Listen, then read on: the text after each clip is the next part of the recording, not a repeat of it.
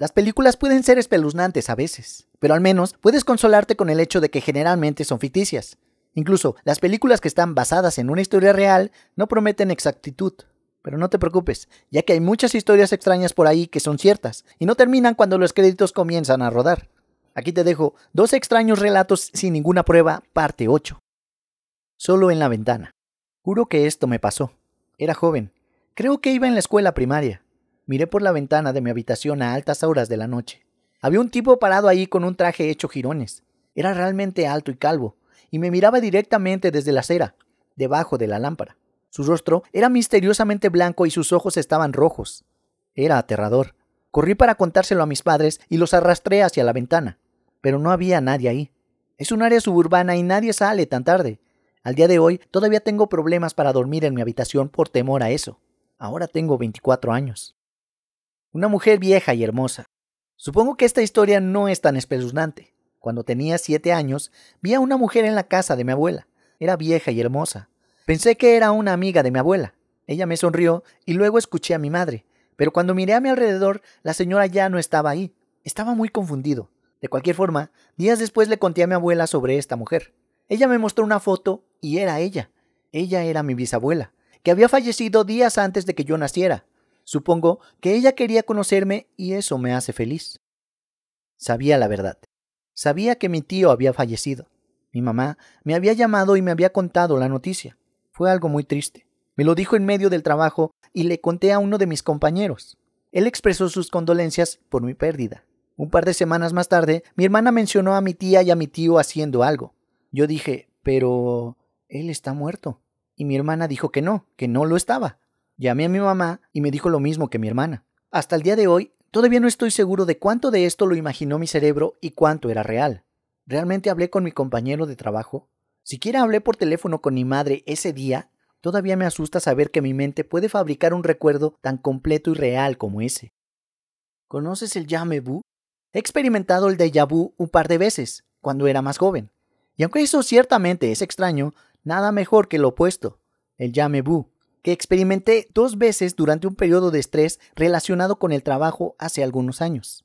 En ambas ocasiones conducía en mi automóvil, en un entorno perfectamente familiar, cerca de mi casa, cuando de repente no tenía idea de dónde estaba ni a dónde iba. Era como ser teletransportado instantáneamente a un país extranjero. Solo duró unos segundos, pero aún así fue muy espeluznante. Hasta que me sucedió, no tenía idea de que esto existiera. Vi a un médico, y él me dijo que mis episodios fueron inducidos por el estrés. Radar de velocidad. Esto le pasó a mi papá, así que no es exactamente una historia personal. De cualquier modo, mi padre estaba conduciendo por una larga y solitaria carretera en Ohio, iba a unos 140 en su Z28 con un detector de radar. Las colinas y otras cosas significaban que los policías podían esconderse en la parte inferior antes de poder verlos y reducir la velocidad. Entonces, de repente su detector de radar comienza a sonar y él pisa los frenos. Justo sobre la colina hay un coche patrulla utilizando el radar. Él está súper aliviado, pero cuando mira el detector, ni siquiera está en el parabrisas. Estaba desenchufado y en la guantera. El radar fantasma evitó que mi padre recibiera una multa.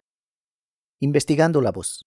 Cuando era niña, mi madre mantenía la puerta de mi habitación un poco abierta y dejaba encendida la luz del pasillo. Supongo que la luz de noche no era suficiente para mí.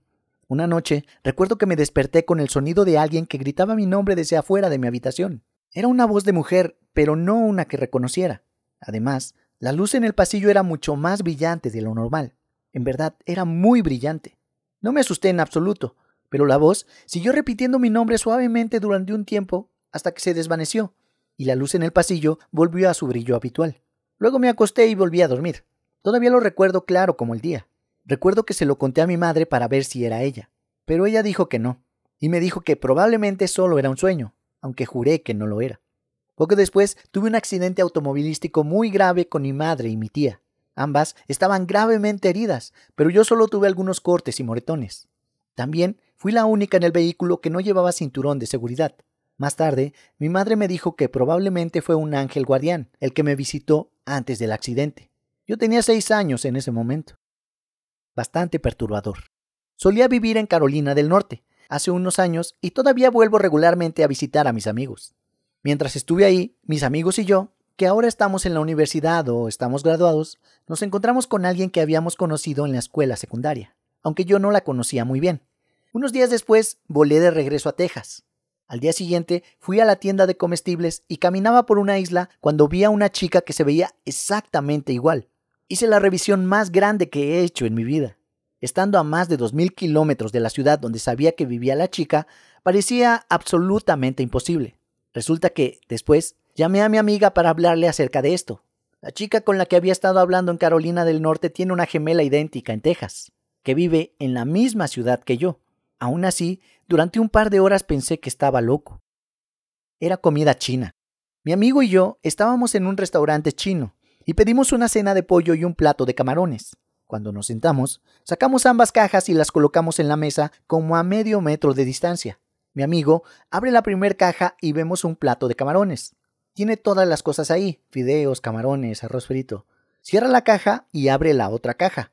Dentro de esta hay otro plato de camarones, fideos y arroz frito. Deben haber mezclado la orden, pensé. Estaba a punto de decir esto cuando mi amigo dice en voz alta, parece que cometieron un error y nos dieron dos...